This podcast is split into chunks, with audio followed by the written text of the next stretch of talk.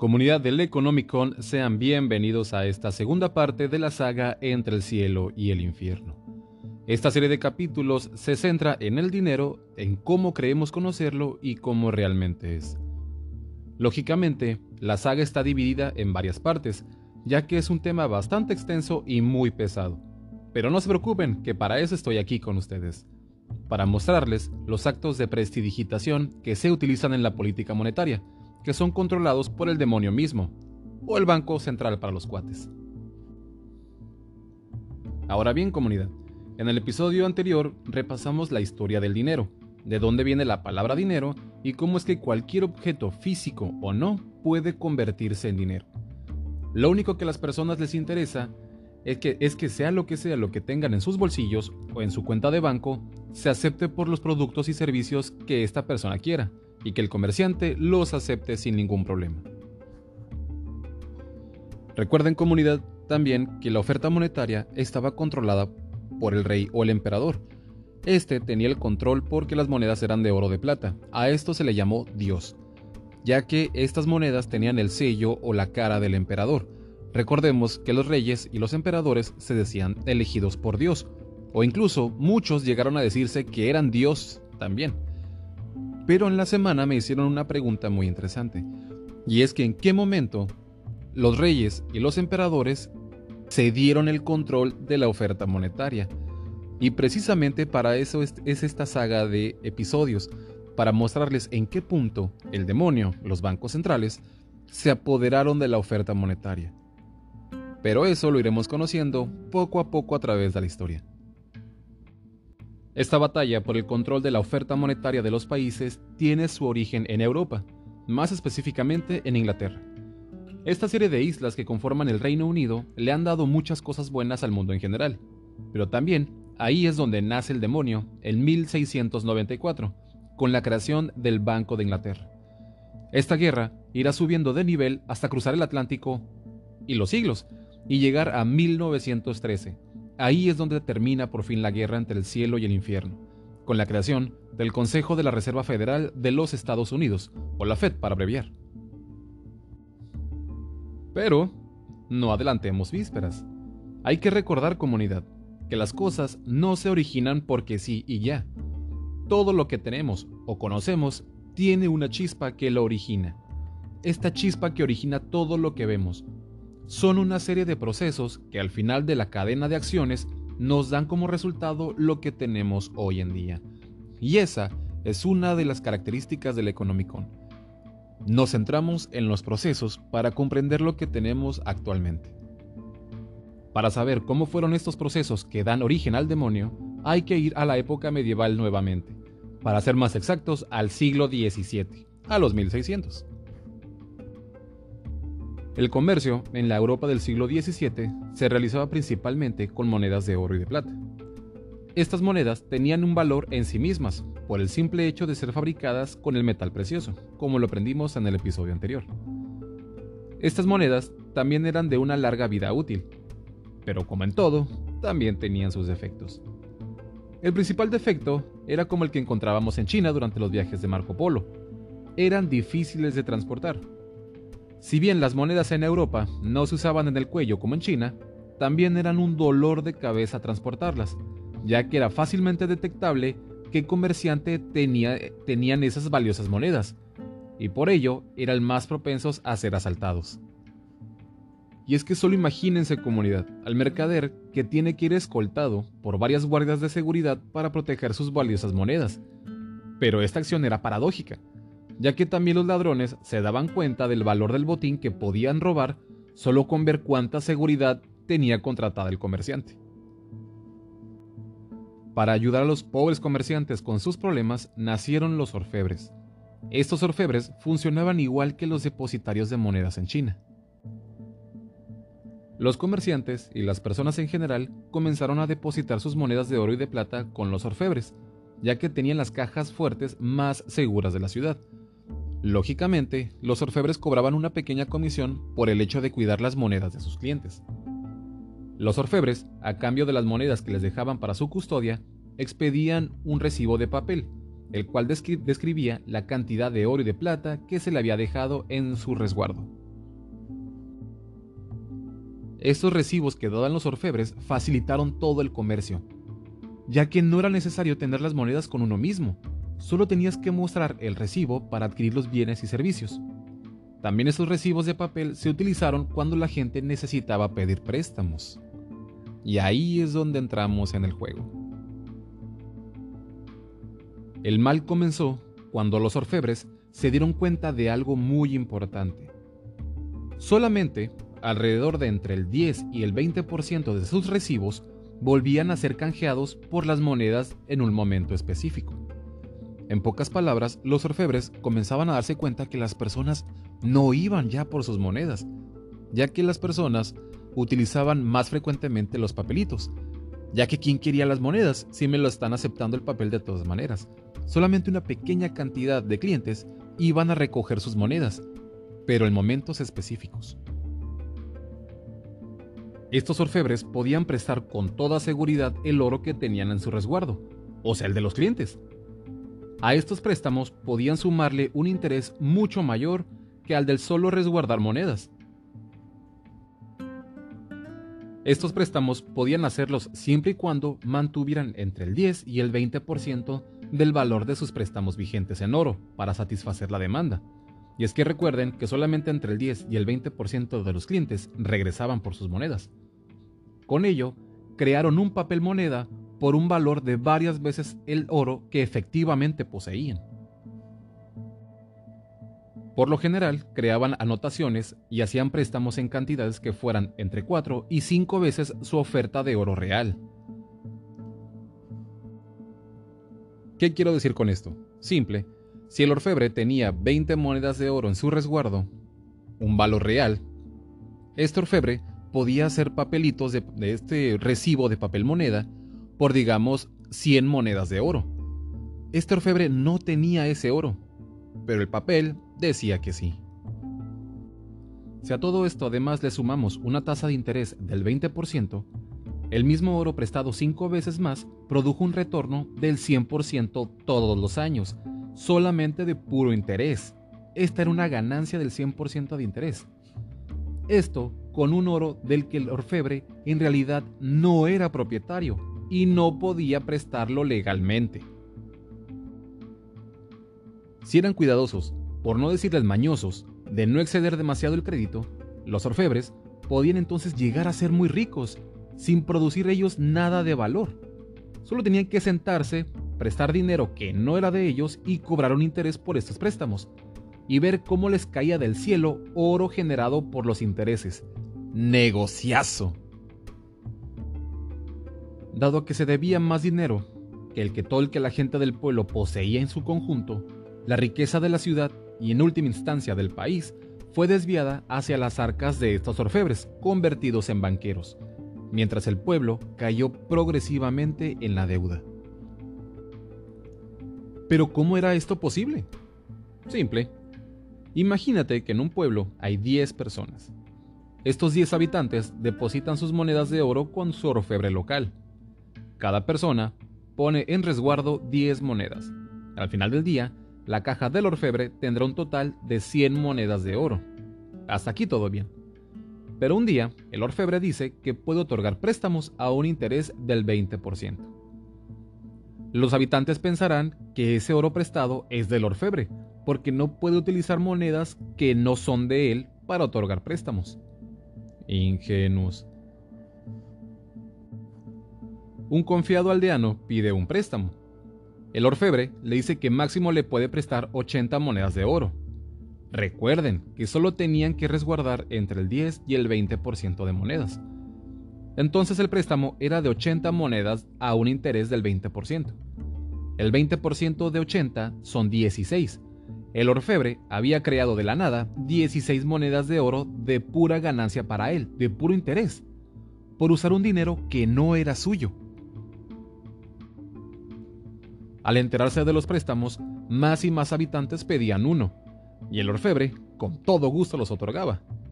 Con esto se tenía la sensación de que en la economía circulaba mucho dinero, pero en realidad era el dinero de los mismos pobladores. En la cuenta del orfebre también se tenía la anotación de cada préstamo, dando esa sensación de abundancia monetaria.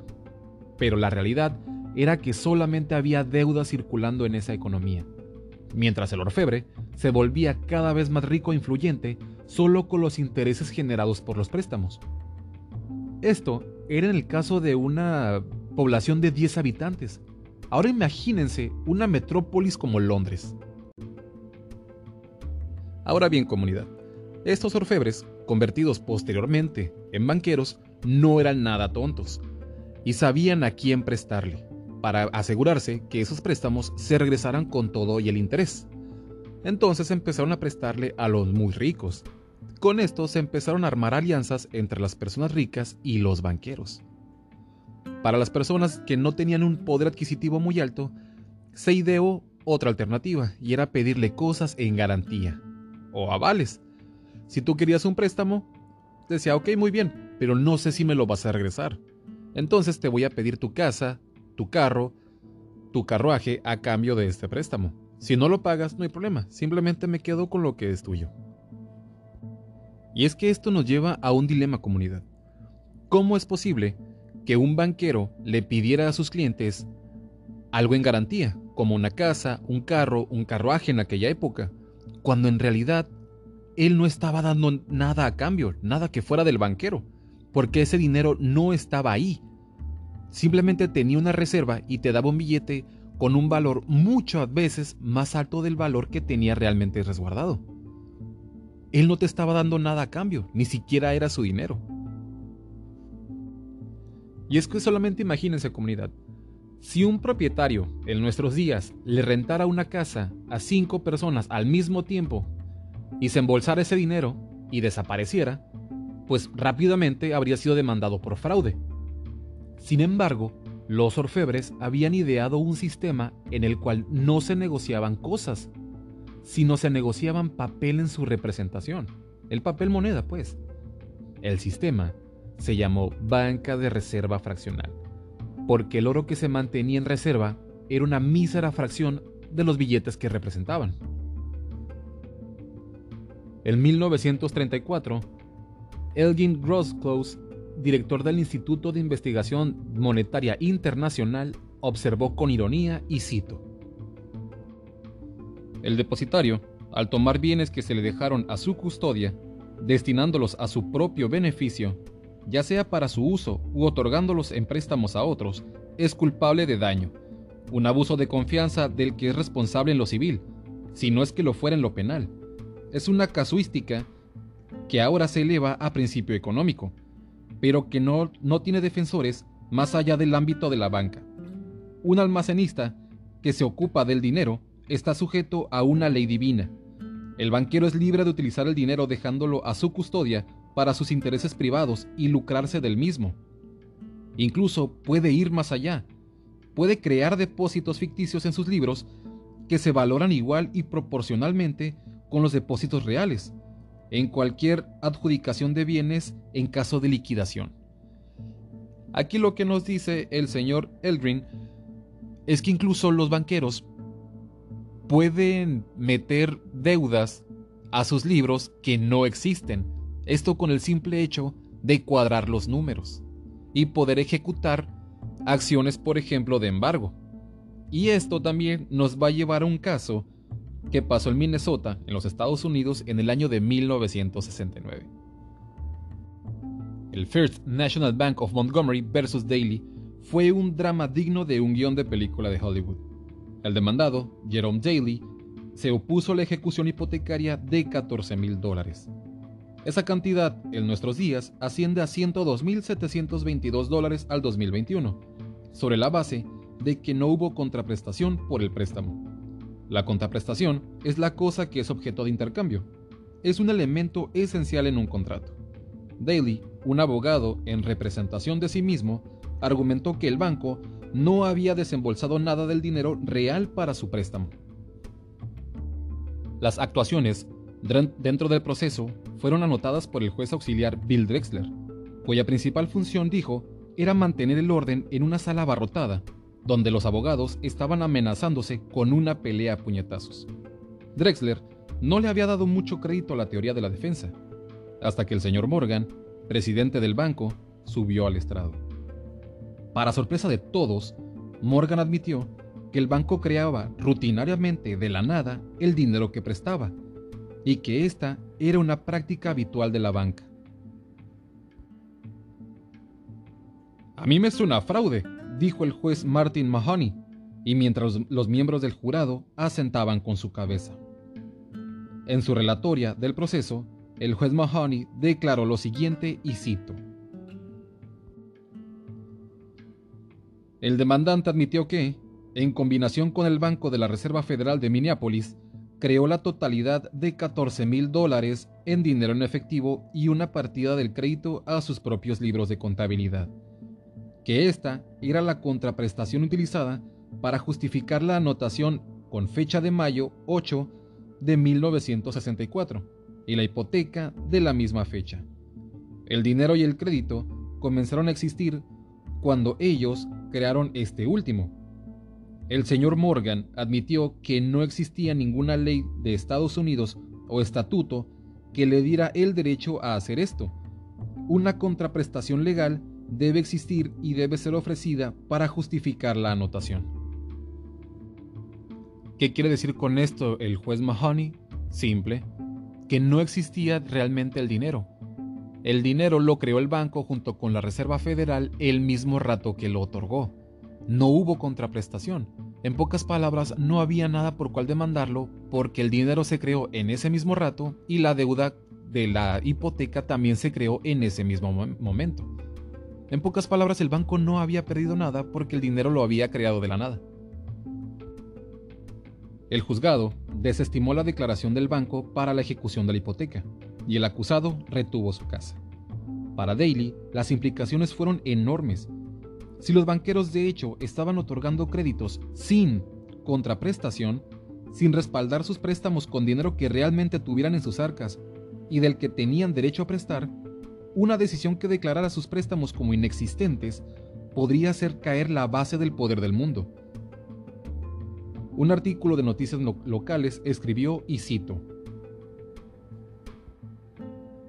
La decisión, jurídicamente correcta, tiene el efecto de declarar todas las hipotecas privadas y todos los bonos gubernamentales y estatales de Estados Unidos en poder de la Reserva Federal y de los bancos nacionales y estatales como nulos e inexistentes.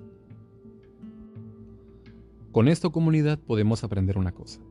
Y es que todos los préstamos y todo el dinero que manejan los bancos no existe. Es dinero creado de la nada. No hay nada que respalde ese dinero en las bóvedas de los bancos. Efectivamente, el banco tiene dinero en su bóveda, pero no es ni de lejos una cantidad que se acerque a lo que también tiene prestado, o en hipotecas. Aquí vimos, por ejemplo, que los orfebres podían guardar entre el 10 y el 20% del valor, pero actualmente, comunidad, y esto es lo escalofriante, es que los bancos solamente tienen en, en sus bóvedas el 1% del dinero que prestan. Eso se aterra, ¿no? Entonces, cuando una persona pide su hipoteca a su banco comercial, llámese Citibanamex, BBVA, Banregio, Banorte, ese periodo de espera que las personas tienen es el banco que se está comunicando con el demonio en pocas palabras, con el Banco de México. Aquí pasan dos cosas. Si el dinero se lo dan en efectivo, que es poco probable, simplemente el Banco de México, en un Excel por así decirlo, habrá puesto un millón de pesos y lo manda a imprimir como cualquier impresora. Pero esta impresora es de billetes. Es un dinero creado de la nada. Y se lo dan.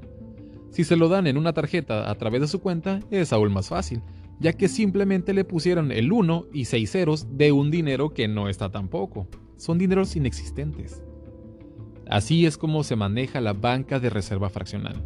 Y como les comenté, actualmente está entre el 1% y el 2% de lo que los bancos pueden mantener en sus bóvedas de todo el dinero que prestan. Continuamos.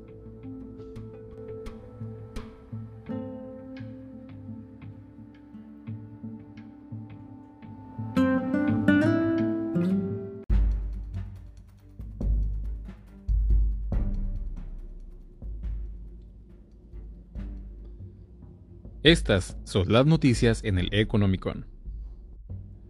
¿Vives con la angustia o la presión social ¿Por los likes que no tienes ni en Facebook ni en Instagram? Bueno, Instagram ya ofrece a todos los usuarios la opción de ocultar el recuento de me gusta.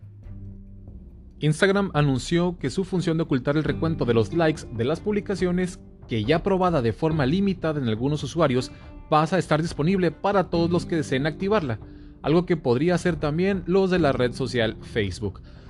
Y es que esta opción ya llevaba probándose desde 2019. En abril de este año la red social anunció que daría la opción de que, fuera de que fueran los usuarios quienes decidieran si querían ver o no esta información. Tengo fácil como 10 años escuchando también de que ojalá que pusieran la opción de dislike, de, no me gusta. Obviamente, este, no creo que eso vaya a pasar nunca. No creo que una red social se, se anime a poner dislike pero bueno, ya, ya sabemos todos que eh, estas, estas empresas sí generan en, algunas personas, principalmente las personas más jóvenes, en adolescentes, esa presión de, ah, es que mi, subí esta foto y no tengo los likes que, que yo quisiera tener, ¿no? Y, están revisando constantemente el teléfono para, para cerciorarse de si ya tienen likes, si no tienen likes, y al rato la gente se ve frustrada. Obviamente estas opciones eran diseñadas, este comportamiento fue diseñado por los creadores de la red social, pero parece que ya entraron un poquito en, juicio y dijeron, pues sabes qué, pues hay que reducir esto, ¿no? Principalmente afecta a la comunidad más joven, este, en adolescentes principalmente, pues, pues ojalá que funcione, porque pues sí, a, a veces sí he conocido a personas que se la viven pegadas en el celular viendo si tienen 3 likes, 5 likes o 20 mil likes, ¿no? Continuamos comunidad. Si tienes tu cuenta bancaria en alguno de estos seis bancos, pues déjame decirte que salió un listado de los seis bancos en México que desatarían una inestabilidad financiera si llegaran a quebrar. Lógicamente no va a pasar. Pero bueno, vamos a ver. Dice así, BBVA México es el banco más grande del sistema financiero y del mayor riesgo sistemático de acuerdo con la Comisión Nacional Bancaria y de Valores. En la segunda posición están Santander y Banamex, y en el tercer lugar Banorte y Scotiabank, y HSBC en una cuarta posición. El riesgo sistemática para las instituciones de crédito se refiere a los casos en donde es posible quiebra, donde una posible quiebra puede impactar en la estabilidad del sistema financiero o de la economía de una nación. Voy a dejarlo claro, comunidad, y es que esta noticia sí parece muy sorprendente, así de que, oh no, si quiebran estos bancos en México desatarían una crisis financiera. Eso precisamente lo, vamos a estar viendo en los temas más adelante, pero les voy, a, les voy a dar una probadita a lo que vamos a empezar a ver en los temas de la semana. Y es que la mayoría de los bancos en el mundo, incluyendo México, están quebrados. Sí, la mayoría de los bancos están quebrados. Pero ¿cómo es posible, Omar Zaracusta, que me estés diciendo esto? Si yo veo la sucursal bancaria. Porque como acabamos de ver en el tema, simplemente ponen unos y ceros en su sistema. En los libros de contabilidad para su balance general, lo único que hacen es cuadrar las deudas, los activos con los pasivos. En pocas palabras, lo que tiene el, banco con las deudas que tiene. Hacen ahí sus truquitos de magia para alterar los números. Todos los bancos lo hacen. Ahora bien, si llega a haber una quiebra inminente de ese banco, pues va a entrar el demonio, Banco de México, y lo va a rescatar ya que si llegan a quebrar estos bancos de forma conocida, por así decirlo, de forma abierta, de que digan sí, sí vamos a quebrar, pues obviamente van a desatar una crisis financiera muy fuerte. Entonces no se pueden dar ese lujo. Entonces va a entrar el Banco de México, el demonio, y los va a rescatar. Así de simple. Entonces, aunque se escucha muy fuerte esta noticia, no hay una expresión que se llama que se dice demasiado grande para quebrar y estos bancos son muy grandes para quebrar y crearían una inestabilidad en nuestro país. Entonces, pues sí se escucha muy muy fuerte la noticia, cosa que sí es, pero de una vez para que sepan comunidad, la mayoría de los bancos están quebrados y no hay nada que podamos hacer para revertirlo, más que ellos sigan jugando con su, su alquimia de números. Continuamos.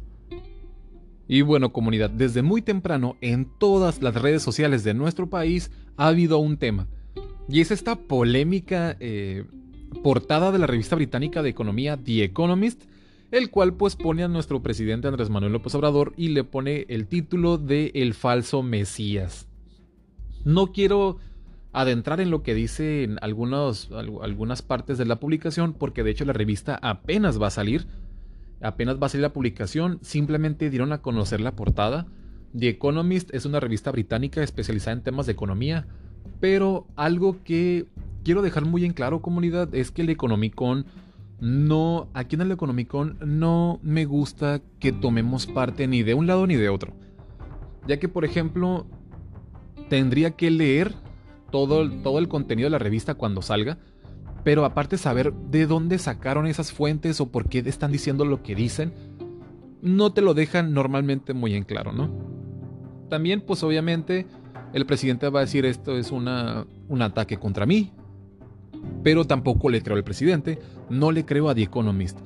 Lo que quiero llegar con esto, comunidad, es que siempre escuchen los dos bandos y que no tomen ninguno. Simplemente escúchenlos, razonen y digan, puede que tengan razón, pueden que no, ya que también hay muchos analistas o gurús, por ejemplo, que se atreven a decir, ah, es que lo que va a pasar en América Latina en las próximas décadas, pues realmente no lo puedes saber, porque no tienen toda la información no tienes toda la información privilegiada que tiene un gobierno. O que tiene, por ejemplo, The Economist. ¿De dónde sacó todas esas? ¿Cuáles son sus fuentes? No te lo van a comentar. Y el gobierno tampoco te va a decir 100% la verdad. Imagínate que el gobierno dijera, ah, sí, es que la mayoría de los bancos en nuestro país están quebrados. Imagínate qué pasaría. Entonces, estas no son teorías de conspiración. Simplemente digo que no tomen bandos de ustedes contra nosotros porque el, el bando en el que estoy es el bueno y ustedes son unos malditos ladrones, neoliberales y aquí. No, tú, Chairo, eh, tonto, mira esto y nosotros somos los buenos. No le crean a nadie. Al final, todo, tanto The Economist como el presidente, como cualquier persona, va a tratar de llevar agua a su molino. Incluso tú, Omar Zaracusta. Sí, incluso yo. Pero bueno, esta, esta noticia sí la quería comentar porque está muy interesante, sobre todo por todo la, todo, toda la rebambaramba que se ha armado en las redes sociales. Y eso, y eso que apenas es la portada. Lo que a mí se me hace curioso es que venga también un par de semanas, un par de días de la elección. ¿Qué, qué estará atrás de esto? No lo sé. O qué estará detrás de lo que, de, de lo que quiera hacer el presidente, tampoco lo sabemos. Pero bueno, está muy interesante. Ya quiero que salga la editorial para poder leerla y en dado caso que encuentre cosas interesantes, se las estaré comentando aquí en la sección de noticias. Pero por mientras comunidad, nosotros continuamos. Y bueno comunidad, otra noticia que levantó todas las redes sociales y dividió a las, las personas igual fue precisamente la noticia de la adquisición de el 50% de las acciones de la refinería Deer Park en Texas por parte de Pemex el, representante del gobierno federal, el presidente, dio a conocer, así en un video en la mañana, que habían adquirido el, el 50% de las acciones de esta refinería, cosa que Pemex ya era antes dueña del otro 50%, desde el periodo del presidente Carlos Salinas de Gortari. Entonces, la adquisición de este 50% de acciones se dio por un monto de 600 millones de dólares a la empresa Shell.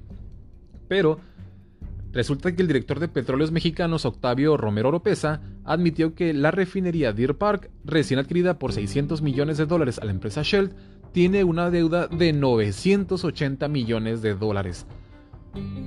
Simplemente dijeron que fue un buen negocio y dijo que el pasivo, o sea, la deuda, se va a pagar con las reservas que se tienen por un monto de 47 mil millones de pesos.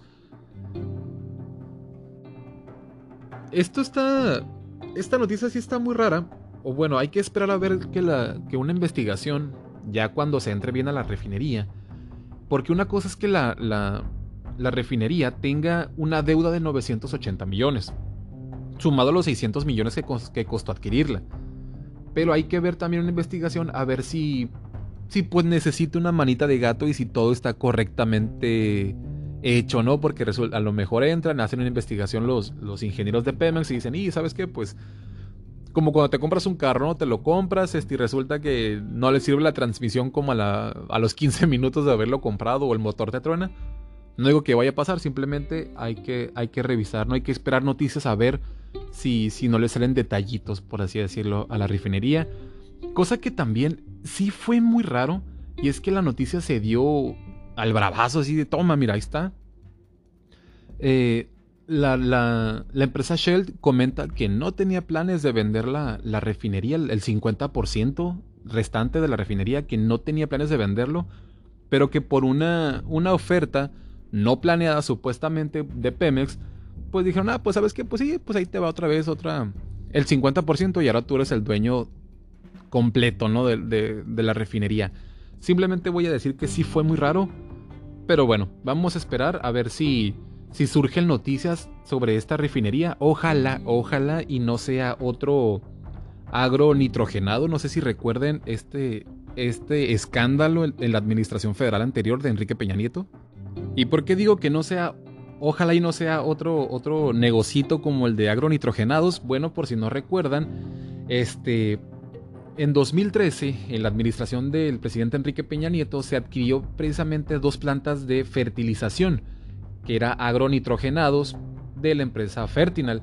Esta transacción, ya hasta mayo de 2019, o sea, un par de años después, ya se, ya se habían gastado 1.395 millones de dólares por la compra y la rehabilitación de, de las empresas que en realidad pues no servían. O sea, eran no estas empresas o estas plantas de fertilizantes que adquirieron para Pemex, pobre Pemex, pues en realidad se habían comprado en un precio, en un, sobreprecio exorbitante y al final pues eran un par de chatarras en realidad que estaban ahí. En aquel momento el director de Pemex era Emilio Lozoya Austin, el cual supuestamente está recluido y se está haciendo una investigación. Pero ojalá que esta adquisición de la, de la refinería Deer Park pues no sea otro, otro agronitrogenados para Pemex, ¿no? ojalá y no pero vamos a estar muy de cerca revisando qué noticias más aparecen sobre precisamente la adquisición de esta refinería tejana. Continuamos comunidad. Con esto llegamos al final de este episodio del Economicon. Muchas gracias por haberse conectado. Recuerden unirse a la comunidad en Instagram como el-economicon y Facebook como el Economicon. Soy Omar Zaracusta y nos escuchamos la próxima semana. Bye.